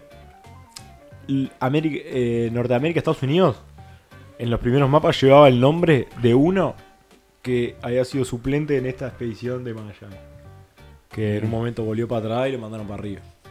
A buscar el paso, que también. Encontraron todo, descubrieron todo Estados Unidos buscando el paso Claro. para la especería por el noroeste. O sea, seguían Claro. buscando Pasar eso. Pues se saltear mandaron América. ahí pegadito. Estaba a- con la pimienta. Estaba Pero y, no, manejado. y no encontraron el canal de Panamá. Eh, Entre no, medio. no estaba el canal de Panamá. No lo lograron encontrar. Les picaba la nariz. Y lo más abajo que se conocía acá era el río de la Plata. Uruguay. Me suena conocido. eh, Solís. Que cuando Sí. Solís llegó se pensó que era el paso acá. Claro. Y se mandó y Comió moña. Dice que llegó y lo primero que lo dijo fue Suárez, Cavani. Mm. Le Pepe dijo a los charrúa. Y bueno, el tema de Magallanes fue y le dijo a los portugueses, vos, para mí, lo que decía Colón, está bien, hay que ir por ese lado, seguimos más para allá, eh, lo que descubrió Colón es un obstáculo, hay un paso, yo sé dónde está, le tiró. Y además nunca, tenía un nunca se amigo, había subido un barco. Arrancó para el otro lado. O sea, tenía un se tuvo fe. amigo que estaba en las islas allá, eh, tipo en las Malucas, había llegado y le había mandado una carta ahí con dónde estaba. Y le dijo que según los cálculos que él había hecho, la vuelta del tratado, o sea, porque el tratado de Torrecillas todos tenemos la línea del lado de Brasil. Claro. Pero en realidad eran hemisferios lo que dividían. El tema es que desde otro lado no tenían la más puta idea de dónde estaba, qué tamaño que tenía, dónde caía, nada. Entonces, esto lo que decían es que, según los cálculos que ellos hacían, las malucas quedaban del lado de España y no del lado de Portugal. Pero todo el pedazo que quedaba entre España y Portugal por abajo era de Portugal. Claro. O sea, toda la parte para llegar ahí, por abajo de África, Me encantaría ver eh, eh, esas cuentas. Es- esos cálculos. interesantes cuentas. Lo que debe ser tipo un crayón ahí. Mm. Un redondel y para mí va por acá. Bueno, el- le erraron por. O sea, le erraron por un cuarto al diámetro de la Tierra, a la circunferencia en general. Bastante. Anduvieron bastante cerca. Igual había habido algunos Eratóstenes lo midió con Incluso- 10% a incluso- 300 años antes Es de Cristo. incluso había un, había un portugués que decía que los cálculos que estaban trayendo estos macacos estaban mal, que por eso también Portugal es hecho flea.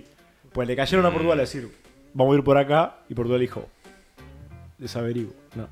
Bueno, aparte ya tenían armado toda la vía por abajo, no les rendía hacer una nueva vía en ese momento. Entonces está, le- el portugués este le cae a eh, el rey Carlos V de España. Le dice, Carlos, mira, donde fue Colón es un obstáculo, yo sé dónde se pasa, es por abajo. Dame barco, dame, Chumbo. dame tutti, yo te voy, te lleno de canela. Ay. Te, te baño en canela. ¿Quién puede resistirse? Te dejo el clavo de olor hasta el... Entonces, al final el rey compra. Dice, bueno, va para ahí, este, vamos para vamos para allá, salimos, te doy unos, unos barcos. El, el Magallanes tenía un maquinaria que era el que hacía los cálculos, supuestamente, que era el que sabía hacer el cálculo. Hay un, cal- hay un cálculo complejo Te- se había llevado uno de la feria que era el que sabía sumar. Claro. Entonces le decía, vos por dónde decís que tenemos que pasar. Saca- sacaba la libretita blanca y empezaba a hacer una cuentita para abajo así. Decían, me llevo dos. Mirá para arriba y te tiraba. Te, te- te la dibujaba con, va, to- estrellas y Todo cosas. así, le Ah, sacaba cuenta y decía, para mí es para allá. claro. le decía. Y llegaron. Ahí se guardaba la Vic de vuelta atrás de la oreja. ¿Cómo era el nombre completo de Magallanes? eh, Fernando de Magallanes. Fernando de Ah, era Magallanes. de Magallanes, ni siquiera era Sí. de Magallanes su apellido. Pero decímelo en portugués. No, no.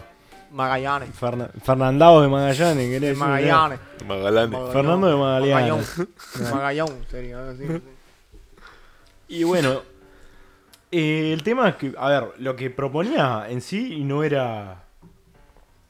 No era muy descabellado eh, Magallanes. Ptolomeo era el que había calculado la, la circunferencia de la Tierra hacia mil años. Este. Es. Sabemos que mide 40.000, hoy, hoy en día es 40.000 kilómetros la, la cosa. Y estos locos pensaban que era 29.000. Le habían errado ahí. Un calculico. El tema es que nadie se imaginaba el tamaño del Pacífico. Tampoco. Claro, esa es la comida, negro. Te, te mandás a cruzar eso. Y bueno, entonces, ta.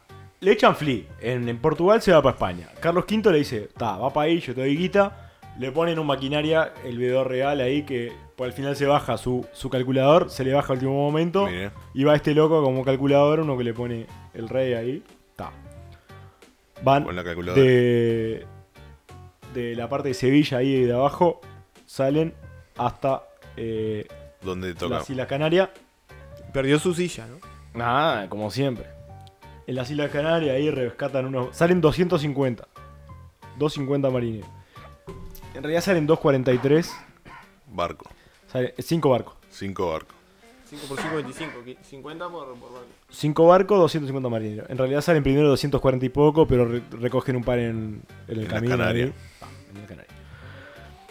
Arrancan para abajo, como para Sierra Leona ahí. Arrancan para la parte de abajo, bien África. Ah, mira. Se abre. Porque en- al principio Magallanes y el rey y poca gente sabía a- cuál era el objetivo real de lo que iban a hacer. Mm, Lo que le pidió el rey fue, querían engañar. conseguime el paso, le pidió el rey, Ya se da cuenta que está no te metas en territorio de Portugal, no les caiga a los portugueses, no queremos Claro. lío con los portugueses, y si podés, conquista territorio, y el territorio que consiga, vemos que te damos una... Sos noble, cosas, sos el capo, ahí. Entonces está, él se mandó, pero no, no, le, no le dijo a todo el mundo, el rey le había dicho que le dijera a los, por lo menos los más los que estaban con él, a dónde iban. Pero no le dijo muy bien porque tenía. Porque el tema es que él era portugués. Y estos eran todos españoles los marineros. Claro. Ya de principio. No eh, había confianza. No había confianza. Porque tenían miedo.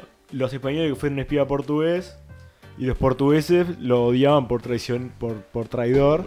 Lleno de españoles. Claro. Entonces está. Él estaba también en una situación medio. Ahora, ¿qué? Eh, la dinámica ahí del rey con los estos maquinaria era. Uno, uno te caía con una manija y le decía así, está, tomá, tres barcos, arranca. Y- Si no, llegás, si llegás. veías. Si llegás, el o 90% es mío. si no llegaste, Claro. Y averiguo. vos veías, si a veces te podía rendir, que era un golazo. Si el tipo que te conseguía. Venía un mongólico con una propuesta de esta y agarras viaje. A los. Shark Tank. Lo recibía Claro, todos los claro, viernes. Todos los viernes venían cinco. Claro. Sí, Acá igual ¿cuál había. tu idea? No, que si agarro para acá arriba y, y tiro tres vueltas a la isla, se abre un pasaje. Dale. ¿Cuánto necesitas? ¿Dos barcos? Probá. Igual había un par de banqueros también ahí poniendo una guita. De, eh, banquero de Centro de Europa, ahí alemán y eso. eh, está también eh, especulativa. Ponen costadita acá, si, si rinde, estamos del otro lado. Y bueno, cruzan. eh, se mandan a cruzar tormentas, cosas. Está, el momento que le demandan saber qué onda, el tipo pone preso a su al, al calculador este que le dijo, oh, pero pará, ¿por qué estamos volando para Brasil ahora si digamos, no íbamos a ir por acá? No, vamos para allá. El calculador no sabía. No sabía del todo, no sabía hasta dónde tenían que ir. Y lo mete preso. El Magallanes se calienta, lo mete preso. Chao. Parece que Magallanes estaba también bastante en una mala. Y porque los tipos enseguida, los brasileños, los brasileños, los españoles le hicieron vacío y este también estaba. Bueno, si me hacen, si están de vivo, yo estoy de vivo y estaban ahí. Tenía que estar controlando el motín. Y también le pusieron a uno, le pusieron a este eh, como su igual también. Claro. Era tipo co-capitán ahí. Y no querían. eh, nadie quiere. eh, a ver, Sí, no. en el mar no, no funcionan los dos capitanes, los dos presidentes, los, no. Donde manda capitán, nos manda marinero. ¿Anotaste ahí? La autoridad tiene que ser centralizada. Y el co-capitán era el calculador y lo metió preso. Lo metió preso. Este, entonces está, después llegan, terminan llegando a. eh, es entre. Entre Río y San Pablo. Mira. Hay un lugar. No había mucho Guatúa. ahí. Llegan ahí, Caraguatúa. achican un cacho. El tema es que cuando al marinero está al pedo, se complican las cosas. Porque tuvieron. la piña. Pues acá aparte, tenían que ir para abajo. Sabían que tenían que ir para abajo. Estos tipos aparte ni bien llegaron y empezaron a navegar un poco por acá. Se dieron cuenta de Magallanes y no, no, no tenía muy claro dónde era que estaba el abajo. paso. No sabía ni dónde era para abajo. O sea, sabían dónde era para abajo, pero no sabían dónde estaba el paso Claro. que Magallanes decía saber. Que a, a Gracia ahí el viaducto no, no ubicaban ni a palo. O sea, le dije, "Oh, ¿dónde que se consigue ahí eh, el pantalón Lighting Ball barato? Para allá. Ni dice. idea. Él decía como que sé dónde está, ¿no? El 128, qué sé yo. No. Pero al final no. Se dieron cuenta que estaba inventando. Arrancaba al lado cosito, arrancaba al lado. Y bueno, entonces eh, en un momento se le complica y se le hace el motín. El primero de abril de 1520 Hay un líder, líder de motín. hay dos, Quesada y Mendoza, que Ah, hacen el motín. Ese lío calle, ¿no? Quesada, no hay una calle Quesada, Mendoza. Ah, Sí, la verdad y el no otro sé. plato. Pero creo, creo que no son de es el mismo. No, no creo. Y bueno, Plato en su nombre tiene. Que Y a- sa- hacen el motín para liberar a Juan de Cartagena, que era el calculador El este, que, estaba, que lo había metido preso. El tema es que falla el motín. Mirá. No lo logra. No, no logró manejar bien a la gente. españoles. No lo logran toda la gente. Y bueno, Magallanes, a ver, eh, en el mar, motín, no hay muchas opciones. Lo matá. Entonces está, matan a Quesada y a Mendoza y supuestamente Magallanes de caliente los manda a descuartizar. No lo tira por el tablón. No, los pica. Estaban en, ahí estaban en la arena, en la playa. ¿Y ahí a comer? ¿No se dio por comer? No. No, no, no. Tenían, todavía tenían comida. Estaban bien de comida ahí. Habían cargado. Habían cargado bien ganado. Tenían comida para dos ¿Ganado años. vivo? Sí, vivo, para, Mirá. para sacarle leche. Que ahí, bueno, hay, hay historia, ¿viste? El marinero termina. Es como el canario, ¿viste? No- no- Turno. Claro. Tenían. Tremendos barcos además tenía. Buenos ¿no? Para barcos. llevar todo eso. Buenos barcos. No, a ver, eran unos buenos barcos. Se pasaban la oveja entre los barcos. Y. Y bueno, eh, pasaron el invierno. Porque para abajo, en invierno no vas acá en, Ah, en esos barquitos. Mirá que. Achicaron en claro, Río, estaban tirando cagándose de frío, no tenían mucha ropa. achicaron en Río, bien ahí. Achicaron en Río. Achicaron el río. Carnaval además. Capoeira, playita, carnaval. Entonces estaba. eh, eh, cuando pasó el invierno empezaron a mandarse para acá, para abajo, a en tratar de encontrar el paso. Y ahí, eh, no- porque Magallanes no había matado al, al segundo, este, se, en una se calienta y lo dejan a él y a otro en una isla, a él y a un cura en una isla desierta. Para Bueno, no matarlo, lo dejan, Regalado, loco. lo dejan en una isla ahí, pim, Con un cura frechudo. con un cura. no, De, dos años de, de- de barco, el cura, ¿sabes cómo lo debe haber dejado? Y bueno, y ahí, en ese momento también, Magallanes tenía que pensar, ¿qué hacemos? Sigo por abajo. ¿Seguimos? ¿Volvemos? Se está poniendo espeso el tema. No, volver no es una opción. Ta. Ahí en eso empiezan a navegar y parece que por acá, por el río de la Plata, una de la, uno de los barcos se le pica. ¿Se le pincha el barco? ¿Qué? Se, Cayó.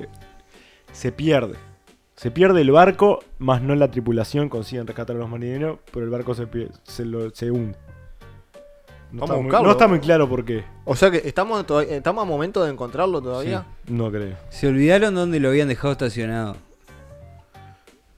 Típico. Se mamá. Con la llave puesta.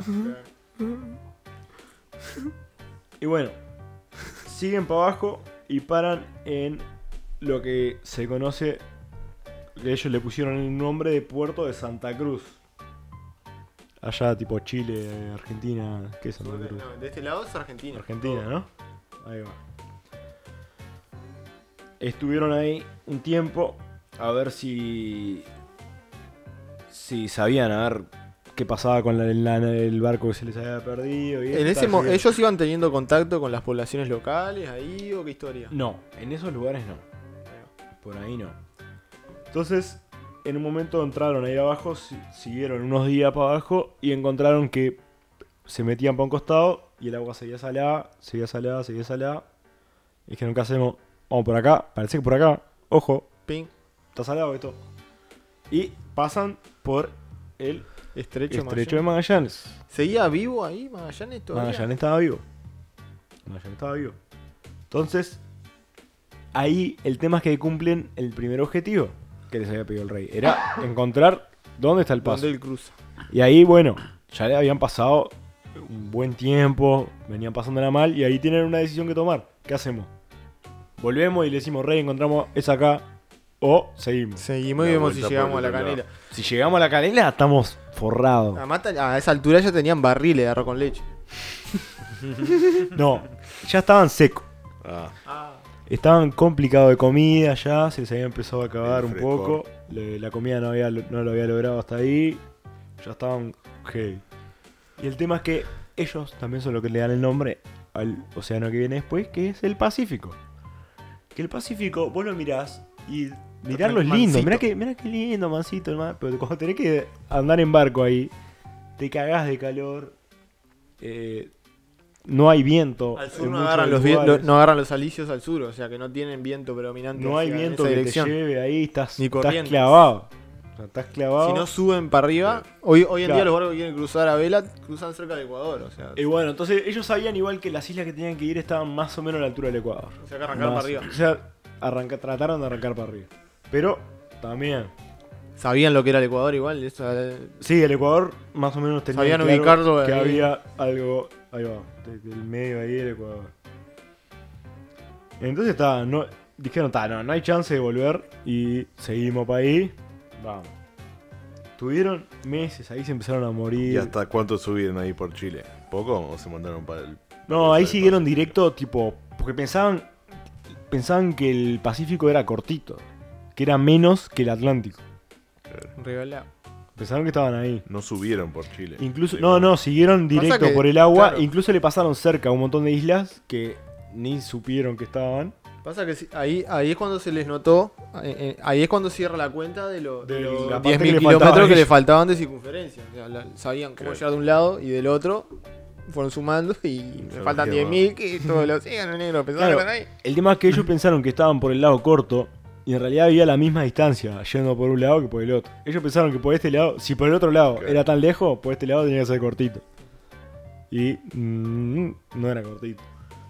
Entonces está, siguen ahí, pasan en una así, pasan en una isla ahí, este... Y pero ahí no estaban cerca de Oceanía. Oceanía del Polonio pasaron.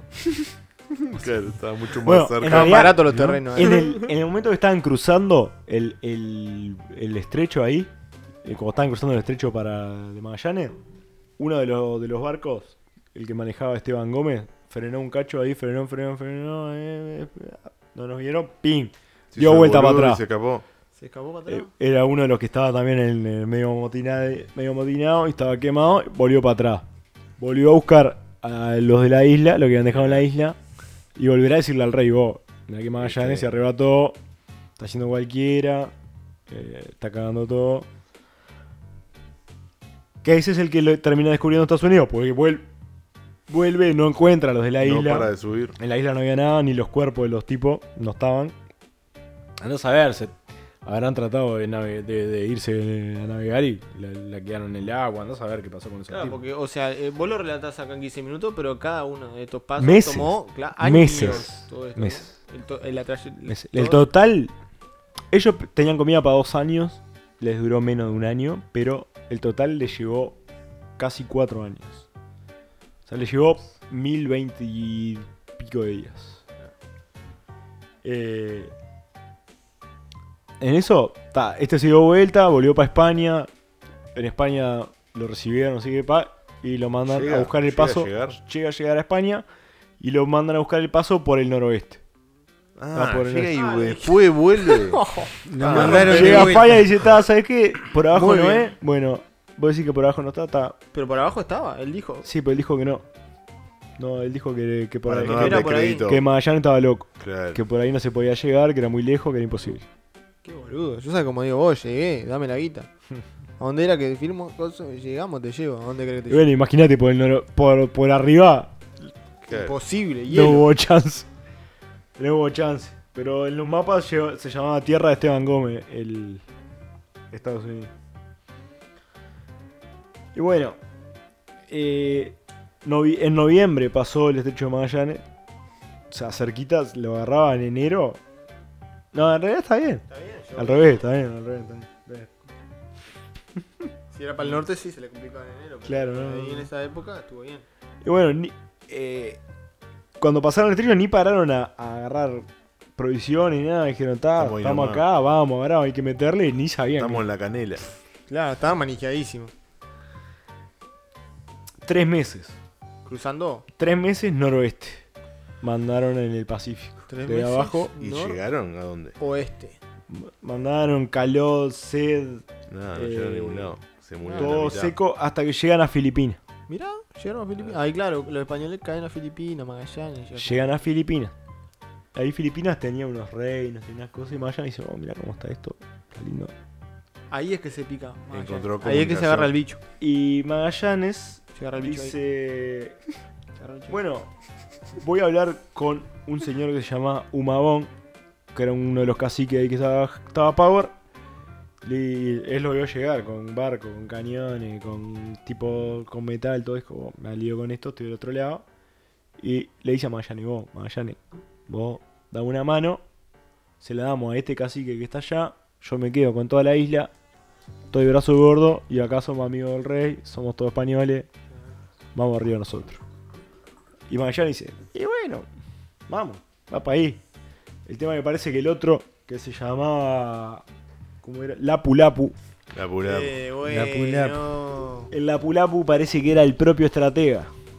Y los esperó en la playa y los atacó cuando tenían el agua por la cintura ahí, cuello, Claro. todo con metal, Upa, upa, le con armadura, cosa. Y el tema que a Magallanes se lo comió. O sea, lo, lo- lo- lo mató. Lo picó. Mata a Magallanes. Y, y ta, en esa quedan ahí un rato. Lo- Igual que quedaban 100 españoles. No.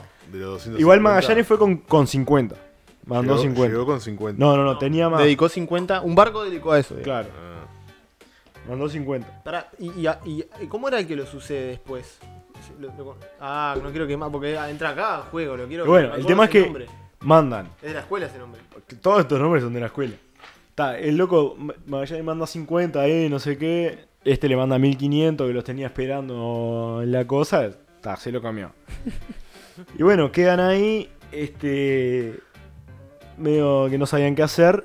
Y el, el que era el amigo de ellos se da cuenta que los- no le estaba sirviendo a los españoles y invita a los capitanes un día a comer y le da unos regalos y la, los regalos era la señal de romperles el culo y les caen de la sombra ahí, pim, pum, se la dan a los, a los españoles que estaban ahí y ahí hay un par, el, el- un italiano que es el que hace todas las crónicas después, eh, que se llama, ¿cómo es que se llama este macaco? ¿Cómo era Francesco Totti? ¿Era? ¿Cómo era? Gianluigi Buffon. Perigi Polina. Pigafetta. Ah, no, no. No conocía. Pigafetta se esconden ahí con el Cano. El Cano.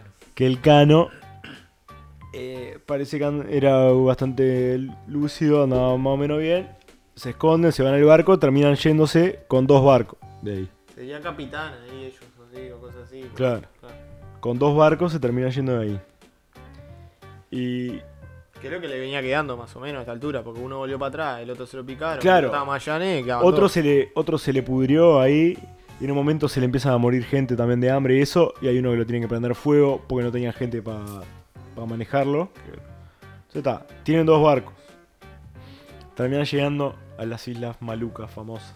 Mirá. Ah, pa' ahí, ¿sabes cómo llegaron? Se tiraban El tarro de calena en la cara. Calena en polvo, en barra, en Claro. todo, formato. Se dieron también. cuenta después de lo que les había llevado ahí más o menos que era Portugal eso. O sea, no estaba del lado de España.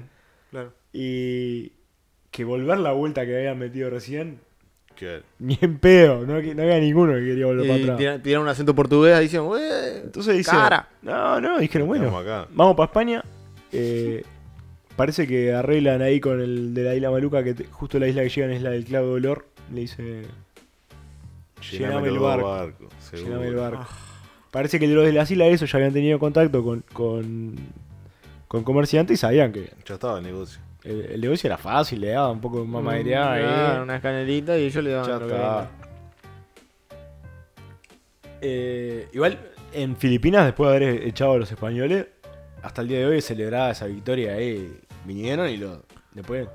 Es que, es que es una colonia rara la de, Fili- la de España en Filipinas. Es Si- o raro. sea, si, la, en el, si lo mirás en el mapa del mundo, eh, no, no tiene nada que ver con nada. O sea, tenés el archipiélago ese dominado por los españoles y alrededor, en, la his- en el, en el transcurso de la historia, fue lo único que dominaron. Y decir, ¿cómo, cómo pasó esto? Y bueno, le llegaron ahí. Le con- cayeron por acá y Le de llegó pedo, la delegación con- de Magallanes. Conquistaron un archipiélago enorme en Asia ahí y está. Bueno. Pedo, ¿no? Cuando llegan ahí, 115 quedan marineros. Mira, La mitad, más o menos. igual. Bastante. Bastante, Bastante. bien. Pero No habían rellenado, no sumaron a la tripulación ninguna. ni un- Sí, lo rellenaron de Maluco. cloroformo. No, pero algunos que en las islas esas ya habían, habrían español en la vuelta, capaz que. también un terminan, viaje terminan andando en Coso, van hasta Borneo. Eh, en Borneo eh, se quieren poner de brazo gordo también. No, es que los españoles no entendían. se quieren poner de brazo gordo con uno ahí, los terminan también echando. Este. Porque les caen, los que están en Borneo, les caen con unos barcos como para. En una bien, y estos piensan que lo vienen en una mal y les tiran cañones a los barcos, los prenden fuego, los matan todos. Ese. Perseguir. Ahí va, ahí va. Ahí es que terminan en las Molucas, terminan con el clavo de olor. Eh, ta, llenan todo. Dicen, bueno, ¿qué hacemos? ¿Por qué lado volvemos? Vamos a tratar de evitar a los portugueses, pero vamos por. ¿Por atrás? lado- Ah, no, van por el que conocen, Vamos por África. Vamos, vamos, Claro. por el canal de Suez. vamos por ahí. Se van metiendo, esquivando a los, a los portugueses. Eh, dicen, ¿qué hacemos? Paramos en, en Calcuta, que era un lugar donde estaban los, los portugueses también. Paramos ahí, conseguimos comida. No, ta, seguimos. No pararon. No pararon. pararon. Siguieron. Eh, ¿Qué hacemos? ¿Paramos en Buena Esperanza? ¿Qué hacemos? No, no, no paramos, seguimos. Pum. Sequito. De pesqui. Comiendo canela. Venían, claro, no. Meta Para clavo de olor. masticar clavo Es que en realidad se venían muriendo. No se comieron el clavo de olor. No sabían. El, el clavo de olor No lo parece sabían que cocinar. es eh, muy rico en vitamina C. Los, Pero tóxico. los oficiales tenían algo que no tenían los otros, que parece que es lo que los salvó, que era acá, que se vayan a cagar los dulces de batata, el dulce de membrillo. Tenían dulce de membrillo, me parece que el dulce de membrillo tiene bastante ahí alimento. Para los calambres. y les rindió. lo mantuvo vivo. Los mantuvo vivo y los otros se, se fueron muriendo bastante. Hasta que en un momento no tenían ya. Estaban muertos de sed, de hambre, todo. Y tenían eh, Cabo Verde. ¿Cabo Verde es? ¿Cabo Verde? Es una isla ahí al, al oeste de África, al- abajo. Ahí de- va. Entonces dicen, bueno, ¿qué hacemos? Eh, Pararon ahí. ¿Paramos ¿Qué hacemos? o no paramos? Comemos membrillo. Pararon ahí, llegan, los portugueses, le- y ellos le dicen, no, venimos de América. Tuvimos tormenta, nos fuimos a las, a las Indias. ¿Estás loco que íbamos a ir? Si eso a ustedes, ¿estás loco? Y esa canela ahí que tenés y eso y clavo de olor. El tema que es eso, parece que en un momento algunos quisieron pagar cosas con clavo de olor. ¿eh? ¿De dónde sacaste ese? Ta, saltó la podrida, presos. Lo agarran. A todos. Se escapa el cano con uno y logran agarrarse Y un barco se y se escapan. Y Chuck Sparrow. Sí, después. eh,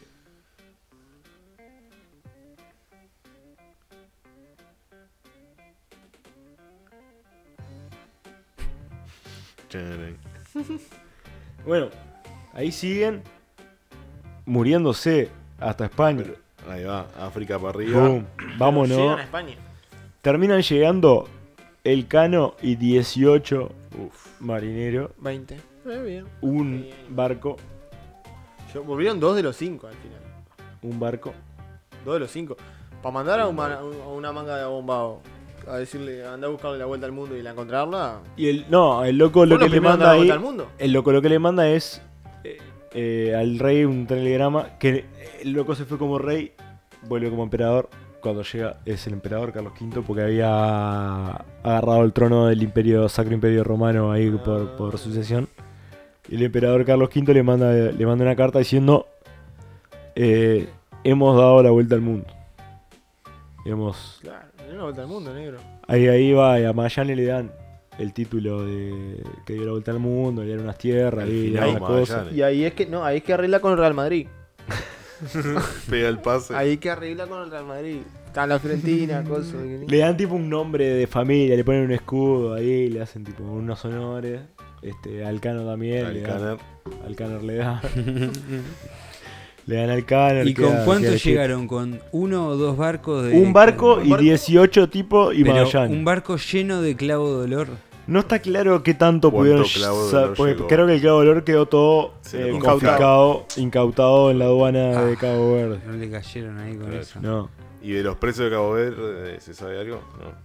Los precios de Cabo Verde, los Estaba presos de Cabo Verde, no. Hay un clavo de olor de Eh, comiso de aduana que algunos se lo llevaron de vuelta para la India, tipo para atrás. Otros se lo llevaron de vuelta a Portugal ahí, pero está, algunos lo liberaron después. O sea, algunos llegaron a volver. Claro. Pero fue una, una experiencia más que maquinaria. fructífera. Qué viaje. Y todo eso en mil días. Por una manija. Claro, ¿En sí. mil días total? Mil veinte y algo, mil treinta y pico. Una papa. Para mí, yo pensé que hubiera tomado mucho más. Todo eso. Comiendo nada. ¿Cómo comiendo nada? Membrillo. Al final. A puro membrillo.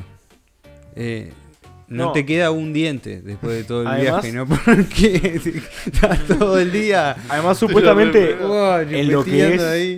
Lo que se dice es que el, el- como tampoco sabían bien la ruta y eso, y las vueltas que tenían que dar, terminaron navegando 78.000 kilómetros. La circunferencia de la Tierra es 42.000. Está, pero igual le dieron una vuelta. Le dieron toda la vuelta por Sí, abajo, todo. Pero o sea, marearon, marearon. Pero tremenda nada, vuelta. es como que te. Vos, si a vos te digo, imagínate, estás acá, ¿no? En el barrio este reducto, para reducirlo, ¿no? Te digo, anda pa' Posito, no tenía para dónde arrancar, pelado. ¿Cómo que A no? otro tipo le decís. A mí "Estás me en España, no tengo ni idea para dónde arrancar y le mandaron cinco barcos. ¿Te das cuenta de lo que hicieron los tipos? O sea, le dijeron, vos, negro, sí, dale, buscarle la vuelta al mundo, negro, le dijeron. Y Igual- pero le dieron la más fácil, era, mira, el mundo es redondo. Vos arrancás para allá y seguí todo derecho y en un momento vas a aparecer del otro lado. Igual el y pobre- le agarraron y encima le dieron un, cinco barcos y 250 personas. El pobre Elcano, cuando, cuando llegó acá, todo le dan un sueldo de 500 ducados anuales ¿Cuánto es eso? Y una buena guita. Andaba a hacer la conversión. 500 En cambio, ducados. 500 Ducati. Eh, el tema es que el pobre Elcano se murió antes de cobrar el primero Pa. de los sueldos anuales. Llegó y se murió. No lo logró. Venía seco, ¿sabes? Terminó contando todo como capo el de Antonio de Pigafetta, el italiano ahí que estaba de cronista. Y este. Y bueno. Como antes podías ir al rey, darle una manija. Y ahora. ¿Sabés la ¿A manija que le daría al rey si estuviera ahí? Bueno, ¿Cómo armamos un proyectito acá? Le decimos, vos, mirá. Y vas a plantar bandera. Necesi- Un barco para cada uno, primero que nada. Cinco. No, mire, Rey, eh, tenemos una idea de hacer un podcast en, arriba de un barco. Pero vos tenés que buscar lo que él quería. ¿no? Decir, "Eh, vamos a darle la vuelta al mundo. Vos dame cinco barcos, 250 al pibe y unas pibas. Es que lo que pasa es que todavía no habían encontrado en México y todo eso el oro y le- las cosas que. O sea, Lo que buscaban al final. Seguían yendo a buscar clavo, olor y canela cuando estaban llenos de oro y de plata en América hasta las manos. Nunca nadie probó de cruzar tipo por, por Centroamérica por tierra. Eso Es que tenían, un- tenían en Panamá ellos un par de cosas. Los que. Hubo uno. Hubo uno que. Cuando salieron dos de, de las malucas. Hay un barco que está seco y se les empieza a, a hundir del peso. Lo llenaron demasiado olor y se empieza a hundir. Entonces vuelve para atrás y le dicen, vos, ta, salgan cuando puedan arreglar, salgan. Nosotros nos vamos acá porque no vienen a, no van a dar los portugueses. Y esos vuelven para atrás por el otro lado y terminan en Panamá. Mira. Terminan cayendo en, En Panamá, Panamá por... por el Pacífico. el Pacífico. Que te- los tipos ya en Panamá ahí tenían un par de. Y había en español. Porque vos, Panamá es, cort... es cortito. no es nada, por eso te digo. O sea, Yo cuando lo vi el avión la última vez como pasé, es que no podía creer. Si te parás arriba de un árbol, ves el otro lado. Es que del avión lo ves los dos lados, vos ves de lado a lado. Yo no podía creer que fuera tan cortito. Vos, pero, No, pero- se cruzaban todo eso y no había ahí nada tipo civilización, no, no había ni un campamento armado. Era todo a indios bancársela. había pila. Descubrir- pila. encontraban otras De españoles no había nada. O sea, de ellos. Friendly pero- no había nada. Claro, los mandaron ahí, eran ponerle A 30 manejarse. monos, manejate a cruzar y a llegar a, Suerte a en España y... Suerte en pila. No, pero imagínate llegar a Panamá, tipo, no tenés ni idea qué tan ancho es como para saber si podés también pasarlo. Vos llegás, ves tierra, nos vemos. ¿En qué parte de acá Está, está pero angosto? estando un tiempo ahí, te tenés que terminar que- de dar cuenta claro. que hay. Ellos ahí igual, en ese momento en Panamá ya tenían ahí un, Ya había un contacto. un, un- un Asentamiento. campamentito, ahí un asentamentito, Mm. un cosito. un cosito. Que supongo que es la que terminan haciendo después. o sea, Claro, después termina estando Voy ahí. hasta ahí, trasiego y. Claro. Viaje a las Indias lo hago por ahí, supongo, ¿no? Quiero creer. Lo que pasa es que después también, no mucho, o sea, si es un poco después, unos años después se unifica Portugal y España, también quedan con el mismo gobierno, entonces... se han- ¿Estuvieron es que- unificados? Eso no Sí, sabía. estuvieron unificados un tiempo la monarquía. Cuando es la guerra con Uruguay, en ese momento hay un, hay un momento que se unifican. O sea, después por eso también nadie nos abole. Pero es cuando en sí el Imperio Mundial se viene para Brasil. No es eso. no, eso después. Pero eh, el tema también que unos años después, creo que es 10 años después de esto, no mucho más, Cortés entra en México y Pizarro entra en Perú. Y ahí se olvidan de las Y ahí dicen, Claro. mono, olvídate, ¿qué vamos a ir a buscar? Canela, canela, querés, echarle polvo de oro al arroz con leche, dejate de joder. Se forran, se forran Sí. pa' buena. Con nuestro oro y plata. Oro para todo. puta. Parece que el rey le dijo, Magallanes, si encontrás el pase, traete el cholo.